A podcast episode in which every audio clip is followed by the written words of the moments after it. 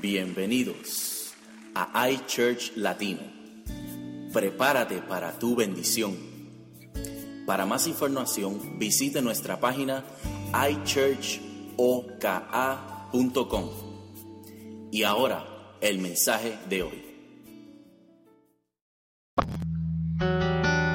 Y puedo predicar por dos o tres horas, pero tengo que comenzar quién te lastimó. La pregunta que quiero que te analices es quién te lastimó. Por favor, ayúdame porque no puedo predicarte, no puedo enseñarte hasta que tú no te contestes la pregunta. ¿Quién te ha lastimado? ¿Fue tu mamá, tu papá, un hermano de la iglesia? ¿Fue un hermano carnal? ¿Un hermano físico? ¿Quién te lastimó? Yo quisiera que detuvieran un momento antes de comenzar el culto y me diga quién te ha estado lastimando. Posiblemente alguien que está sentado aquí, pero quién te ha lastimado. Yo quiero que piense por un momento quién te lastimó. Y yo incluso no voy a arrancar el mensaje hasta que tú no pienses en quién te lastimó, quién te hirió, quién te abandonó, quién fue negligente, quién se olvidó de ti, quién te rechazó, quién posiblemente ha hablado de ti, quién posiblemente te ha dado la espalda, quién, de quién tú esperabas más y sin embargo no hizo lo que debió haber hecho contigo, de quiénes, dónde están, quién es, quién te hizo eso, quién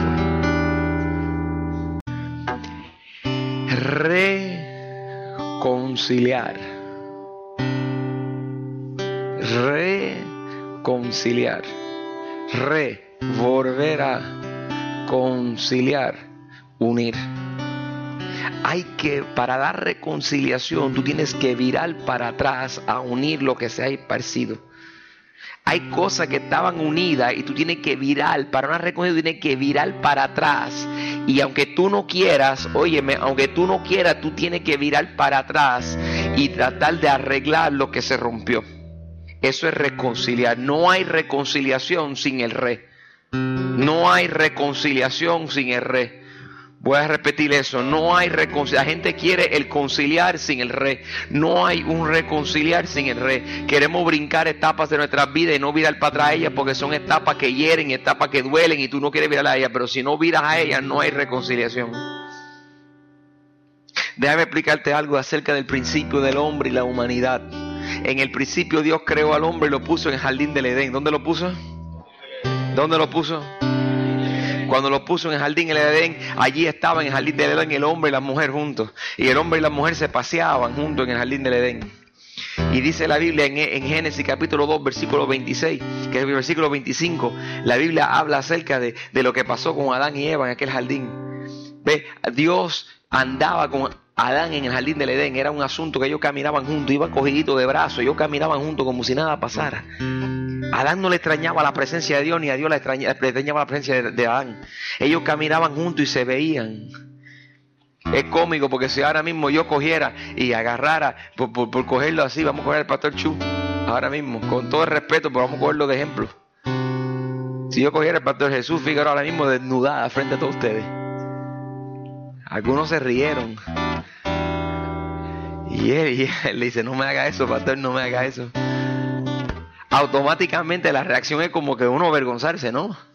A uno avergonzarse. Y posiblemente el cuerpo de pastor Jesús Figueroa es mucho más lindo que el tuyo.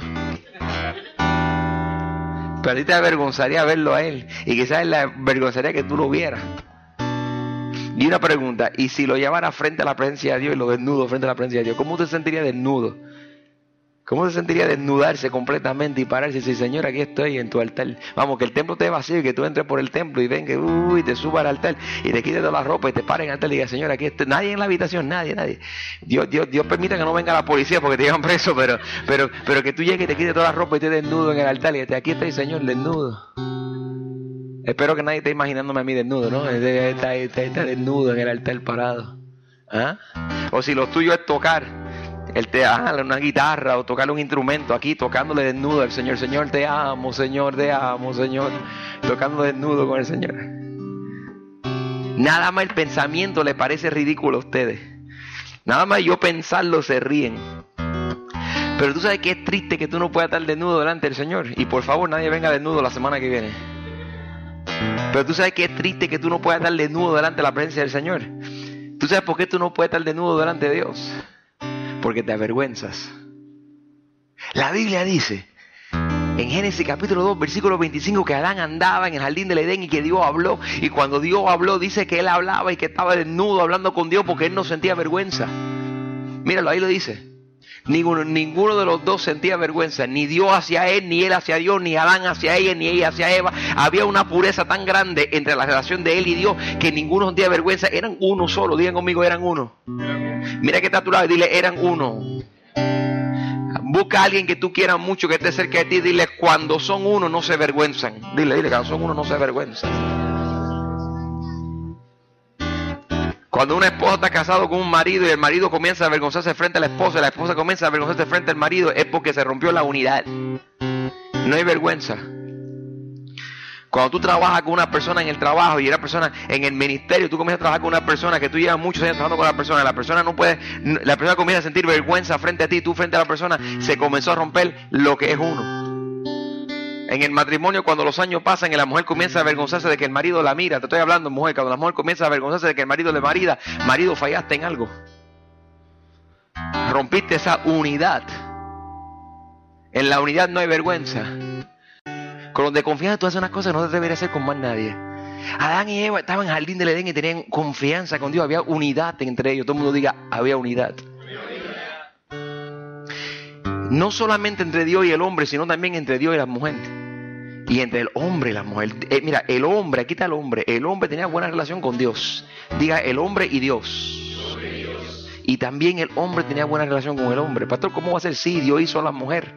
Y cuando hizo la mujer en Génesis capítulo, 22, eh, en Génesis capítulo 2, versículos 23 y 24, voy a empezar con el 23. En el 23 sale y dice, Adán, a mí me encanta como él dice esto, escucha hombre que están aquí, todos los matrimonios, esta palabra es buena para ti. Esta palabra yo podría predicarla, debo hacer un retiro un matrimonio, yo, debo yo puedo enseñar en esto como un mentero. Él le dice, tú eres sangre de mi sangre, hueso de mis huesos. es romántico ese Adán. Él le dice a la mujer, huye, tú eres sangre de mi sangre, hueso de mi hueso. Dame un micrófono un momentito, vamos a ver, vamos. yo quiero que ustedes vean eso, porque es que eso, eso vamos con una persona que quizás ustedes, pasemos un micrófono ahí atrás, pasen un micrófono.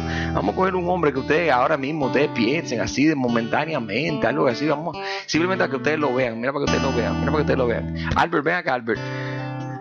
Ven acá, Albert, ven acá, ven acá, ven acá, ven acá, Chabela. Ven acá, acá, párate aquí, varón, ven, párate aquí, párate aquí. Yo quiero que usted pare aquí, que tú enamores a esta mujer. Pero ven aquí, hermana, aquí, aquí, aquí, hermana. Mira esas botas que tiene de batichica, varón, ahí, enamórala. Ven, ven, no te avergüences, está rojo, varón. Mira, yo creo que tú le digas, yo creo que tú la miras, le digas, yo digo algo, que Albo es un tipo bien calmado, bien pausado. Pero ¿cuántos años te llevan casados?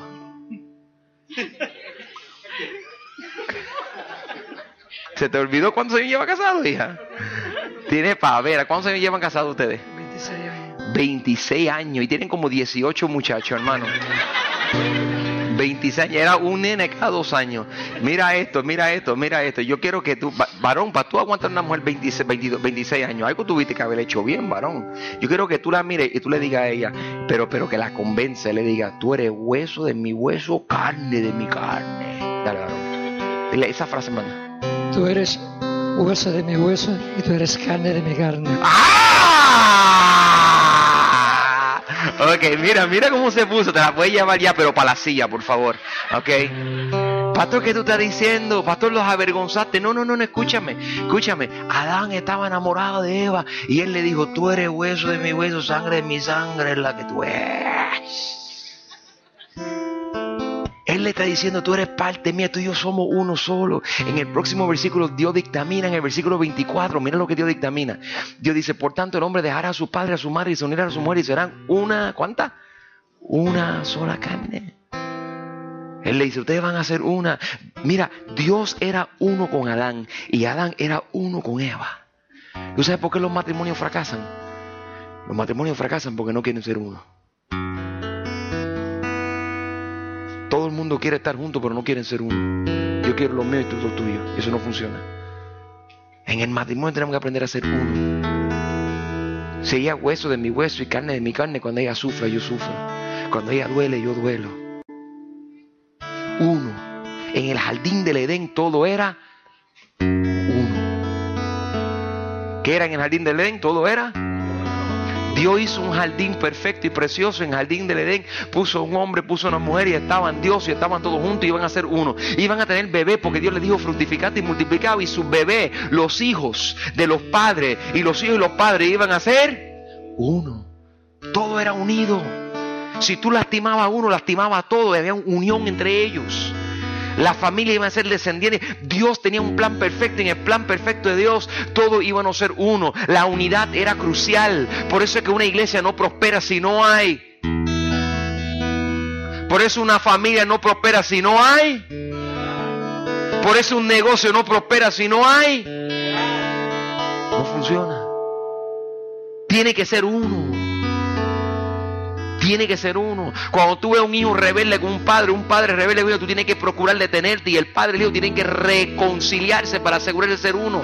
El problema es que eran uno, estaban unidos. Pero en Génesis capítulo 3, versículo 8, algo terrible nos narra la escritura. Antes del versículo 8, Adán y Eva que estaban uno con Dios, Dios le dijo, no tomen del fruto prohibido. Y Adán decidió darle la espalda a Dios y dijo, sabe Dios, yo no voy a hacerlo a tu manera, lo voy a hacer a la mía. Y dice que oyó del fruto prohibido y comieron y pecaron. Y en el versículo 8 tuve algo horrible que sucedió que hasta el día de hoy tú y yo nos afecta a tal nivel que lo hacemos aún y nos hace daño. Nosotros lo vemos como que lo entendemos, pero la realidad es que es algo terrible. En el versículo 8 de Génesis capítulo 3 dice, cuando el día comenzó a refrescar, oyeron el hombre y la mujer que Dios es el Señor andaba recorriendo el jardín. Dice la Biblia, Escucha qué triste que cuando escucharon que Dios estaba cerquita de ellos, cuando escucharon que Dios se le acercó, ay cristiano, hijo de Dios, aquel que persevera y conoce el Evangelio, escúchame, dice la Biblia que cuando se acercó Dios a ellos, entonces corrieron a esconderse entre los árboles para que Dios no los viera. Pero Dios el Señor llamó al hombre y le dijo, ¿dónde estás? En otra palabra estaba diciendo, ¿qué hiciste, hijo mío? ¿Por qué te estás escondiendo? El hombre contestó a Dios sabiendo que el hombre ahora y Dios ya no estaban juntos sino separados y le dijo, escuché que andabas por el jardín y tuve miedo porque estoy desnudo, por eso me escondí. Había una relación hermosa entre Dios y el hombre y una unidad y por primera vez en la Sagrada Escritura vamos a ver la separación del hombre con Dios. Vamos a ver al hombre escondiéndose. Tú sabes lo que es nosotros los cristianos que buscamos la presencia de Dios y buscamos la presencia de Dios y estamos buscando la presencia de Dios y cuando por fin Dios viene de camino que nos escondamos y que no queramos verlo. Hoy, antes de salir de esta habitación, en los próximos 45 minutos, alguien le esconderá de Dios. Acuérdate, te lo dije. Te lo profeticé antes de que ocurriera. Muchos de ustedes se van a esconder cuando escuchen que Dios está acercando hoy. Esa es la naturaleza nuestra, escondernos ante Dios. No queremos ser confrontados, pero aún más no queremos reconciliarnos. Para tú poder reconciliarte, tú tienes que ver para atrás dónde está el error, identificarlo y decir, estoy mal en esto. Tengo que cambiar. El hombre andaba bien, pero el pecado había cogido ese lazo que unía a Dios y el hombre y ahora el pecado lo había dividido. Había una separación entre el hombre y entre Dios. Había una separación entre el hombre y Dios. Y lo que los separaba era el pecado. Mire que está a tu lado. Dile, el pecado te aleja de Dios. Dile, el pecado te aleja de Dios. Mira al otro lado y dile, el pecado te aleja de Dios. Los separó yo no tengo tiempo para explicarte toda la Sagrada Escritura, pero déjame darte un pequeño detalle. Viendo Dios que el hombre estaba separado de Dios, viendo Dios que el hombre estaba separado de él, Dios dijo, déjame hacer algo y Dios puso la ley. Todo el mundo diga la ley. Y entonces le dio a Moisés un sinnúmero de leyes y le dijo a Moisés, haz esto, los sábados haz esto, procúrate en mi casa. Le dijo, no haga esto, le dijo, no coma de esto, cuando coma lávate las manos. Le dio un montón de reglas, le dijo, si obedece estas reglas, entonces nunca vas a estar lejos de mí porque te vas a mantener fuera de pecado. Hizo la ley. Y la Biblia dice, no lo voy a buscar, no lo más tiempo, pero en Romanos capítulo 5, versículo 13, la, la Biblia dice que la ley trajo luz al pecado. Dijo que la ley nos mostró a nosotros que el hombre había pecado. Y la ley era buena para el hombre, pero el problema es que el hombre comenzó a abusar de la ley, a romper la ley. Y porque rompía la ley, abusaba de la ley, la unión que había entre Dios y el hombre era un hilo finitito. Y mirándolo Dios desde el cielo dijo, pero mira, el hombre no puede seguir eso. Cada vez que Puyi peca, él tiene que ir y pedirle perdón allá al sacerdote. Y va y le pide perdón al sacerdote, pero cuando le pide perdón al sacerdote, mira lo que hacía, mira lo que hacían. Venía Puyi y cogía Puyi y entonces en la iglesia también miraba a y decía a Puyi, decía, bueno, si yo peco, Puyi decía, si yo peco, Puyi decía, si yo peco, el pastor Carlos me va a decir a mí que yo tengo que tirarme de rodillas y matar una gallina y sacrificarla y mis pecados son perdonados. Y ese venía Puyi y se acostaba con Juana. Espero que no haya una Juana en la habitación. Se acostaba con Juana. Y acostándose con Juana, Puyi se aseguraba, acostándose con Juana, Puyi decía, bueno, el pastor la semana pasada me acosté con Juana y yo estoy casado con Keren. Y eso es pecado. Y Puyi decía, pues, el pastor me mandó a matar una gallina tal de rodillas. Entonces, la semana siguiente, cuando Puyi quería ir con Juana de nuevo, ¿sabe lo que hacía Puyi? Buscaba una gallina. Se la traía al sacerdote y le decía, sacerdote, aquí está la gallina. Y dice, ¿qué pecado cometí? Dice, no, no, es que voy a acostarme con Juana. Se adelantaba al pecado. Y la ley en vez de ser buena era mala. El hombre comenzó a abusar de la ley. Y la relación del hombre y Dios estaba mal, estaba alejado. Lo que había un hilito finitito entre hombre y Dios y lo que era la ley. Y cada vez que fallábamos nos alejábamos de Dios. Entonces pasó algo maravilloso. La Biblia dice que Dios viendo eso, en Juan capítulo 3, versículo 16, dice la Biblia que Dios viendo el hilo finito que había, envió a su Hijo unigénito para que todo aquel que en Él crea no se pierda, mas tenga vida eterna. Tomó a su Hijo y dijo, el hombre está allá, Dios está acá, necesito que el hombre y Dios estén juntos. Y para que el hombre y Dios estén juntos, necesito enviar a mi Hijo. Envió su Hijo que estiró la mano en la cruz del Calvario, sacrificó su vida, fue crucificado y nuestro Salvador y Señor hizo un esfuerzo y por su muerte trajo las dos cosas juntas y reconcilió al hombre con Dios. Tú andabas perdido en tus errores y pecados, pero porque Cristo murió en la cruz del Calvario, ahora ya tú no ibas tan lejos de Dios. No importa qué pecado tú hayas cometido, no importa qué tú hiciste, vamos, piensa en todos los errores que has cometido. La única razón por la cual tú puedes ir a Dios es porque nuestro Salvador y Señor vino y puso su mano y cogió a Dios y cogió al hombre y lo reconcilió con su sangre preciosa y lo hizo uno solo. Y en la palabra, en el libro de Hebreo, aparece una versión hermosísima. En Hebreo capítulo 4, versículo 16, dice Jesús, así que acerquémonos confiadamente al trono de la gracia para recibir misericordia y hallar gracia que nos ayude en el momento que más lo necesitamos. Cuando más tú lo necesitas, acércate al trono de la gracia y tú puedes decir, puedo acercarme a Dios porque Él me amó y me lavó mi pecado y me bendijo y me cuido y me hizo nuevo. ¿Cuántos son agradecidos por el sacrificio de la cruz del Calvario? Entonces Dios te reconcilió con Él. Incluso Jesús salía y decía en la tierra, en Mateo capítulo 22, Jesús dijo lo siguiente. Alguien le preguntó, Jesús, maestro, ¿cuál es el mandamiento más grande y más importante de la ley? Jesús le dijo, ama al Señor. ¿Qué le dijo Jesús? ¿Cuál es el primer mandamiento más grande?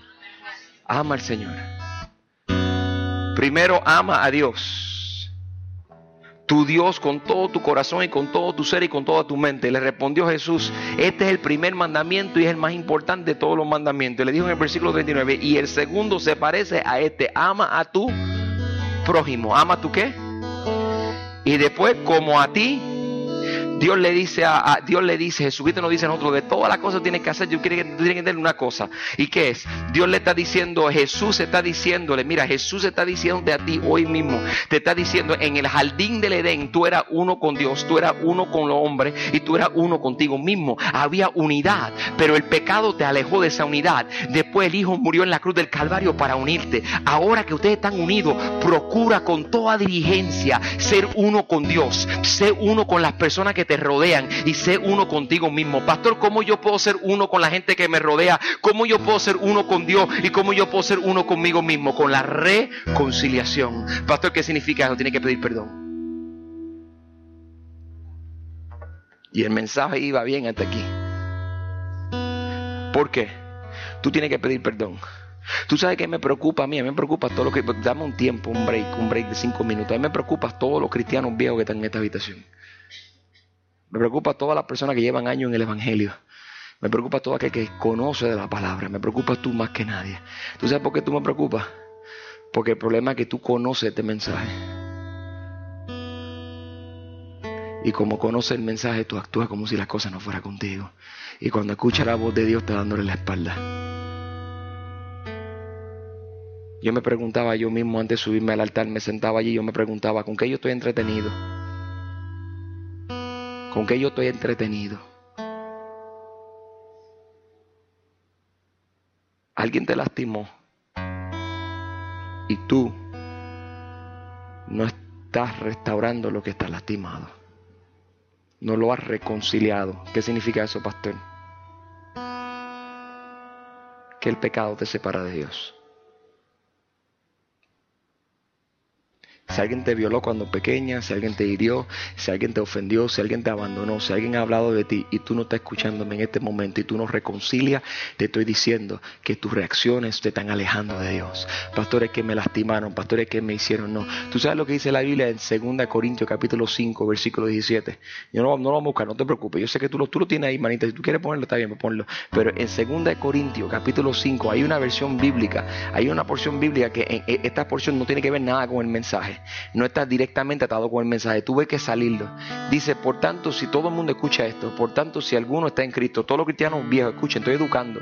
Por tanto, si algún, si, por tanto, si alguno está en Cristo, si, si tú estás en Cristo, tú eres una nueva creación. Tú dices, ay, pastor, yo no sé, de modo que si alguno está en Cristo, nueva criatura, las cosas viejas pasaron, tú aquí son Escúchame, escúchame, no te mandes. Dice que si tú estás en Cristo, tú eres una nueva creación. Se supone que lo viejo ha pasado y ha llegado ya lo nuevo. O sea, todas las cosas que te pasaron, tú las dejaste y Dios tiene cosa nueva para ti. Pero escúchame lo que dice el siguiente. El siguiente versículo dice, todo esto, o sea, ¿qué es todo esto? Todo lo nuevo que Dios tiene para ti. Y lo viejo que pasó solo viene porque todo esto proviene de Dios, quien por medio de Cristo nos reconcilió consigo mismo y dio el ministerio de la reconciliación. Para, nos dio, Dios te reconcilió para que tú tuvieras el ministerio de la reconciliación. Pastor, ¿qué es eso? Dios te reconcilió a ti para que tú reconciliaras a otros. Como pastor, Dios te reconcilió a ti para que tú reconciliaras. Además, de otra manera, Padre nuestro que estás en el cielo. Vamos, vamos, nosotros somos latinos. Si no podemos rezarle Padre nuestro, no somos latinos. Padre nuestro que estás en el cielo, santificado sea tu nombre. ¿Qué más? Venga tu reino.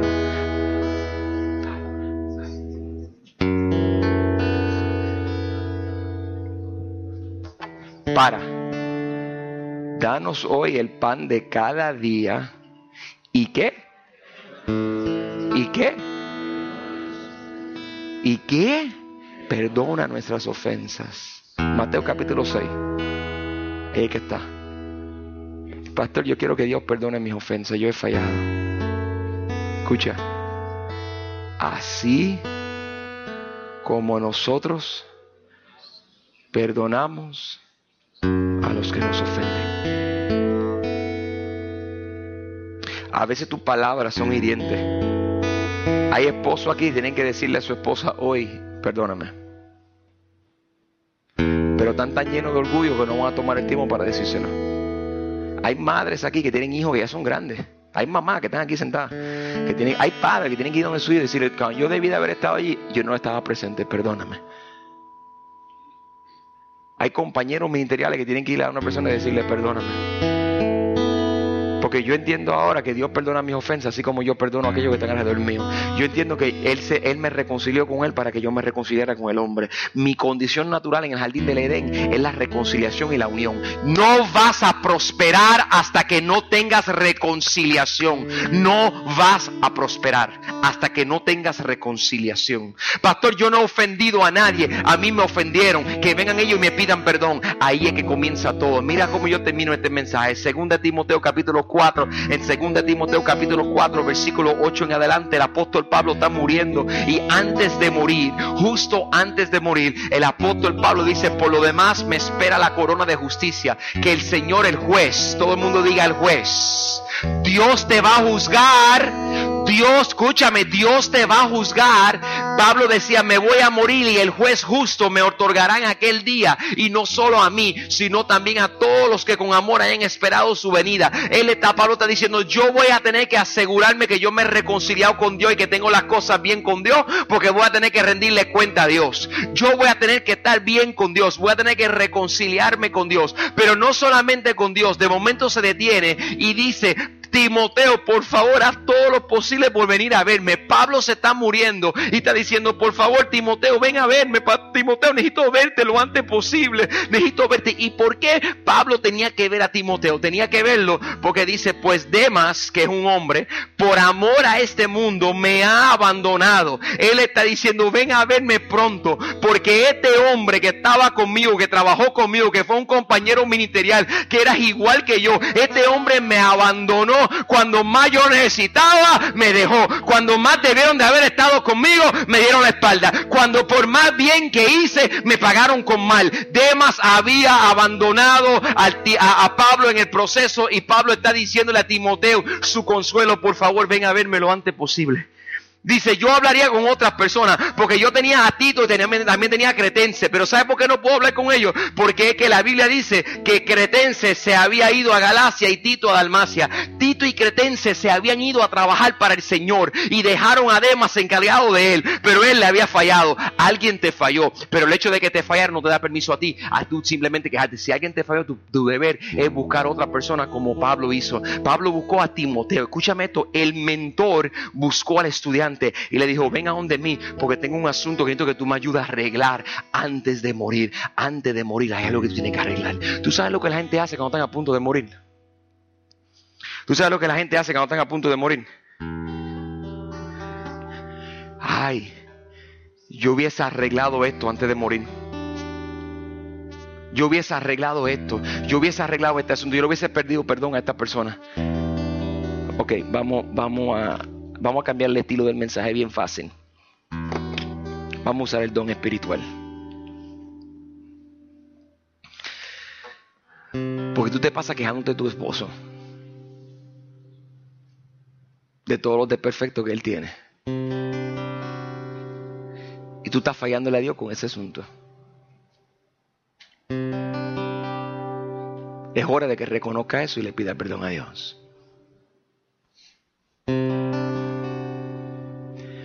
Porque tú no hablas con tu hermana. Y es hora de que eche eso para el lado y reconozca que estás mal. Porque hay una hay un ambiente de animosidad entre tú y tu hijo o tu hija. Y tú no has tomado el tiempo para sentarte y mirarlo cara a cara y decirle te amo y te perdono. Todo va a estar bien. Tú vives quejándote de la situación de tu vida espiritual. Y eres tú que tienes que arreglar eso y tomar el valor de decir te amo a todo lo que te el tuyo. Hay personas en el ministerio que han sido de mentor para ti, tú tienes que parar y decir perdóname. Hay una esposa que le falló a su esposo y tiene que decirle perdóname. Hay un marido que hace que la esposa se sienta como poca cosa y tú ves que ella se siente inferior, pero nunca toma el tiempo para decirle tú no eres inferior, tú eres especial. Y la has lastimado con tu voz. Tienes que decirle perdóname. Después cuando se muere, o cuando tú estás al borde de la muerte, tú quieres pedir, tú quieres decir, perdóname. Y esperaste demasiado tiempo. Hiciste algo mal hace mucho tiempo. Y tú sabes que Dios te perdonó. Pero nunca tomaste el tiempo para decir, perdóname a la gente correcta. Tú puedes ignorar la voz de Dios. O tú puedes entender que la condición natural del hombre en el jardín del Edén era uno con Dios, era uno entre nosotros mismos.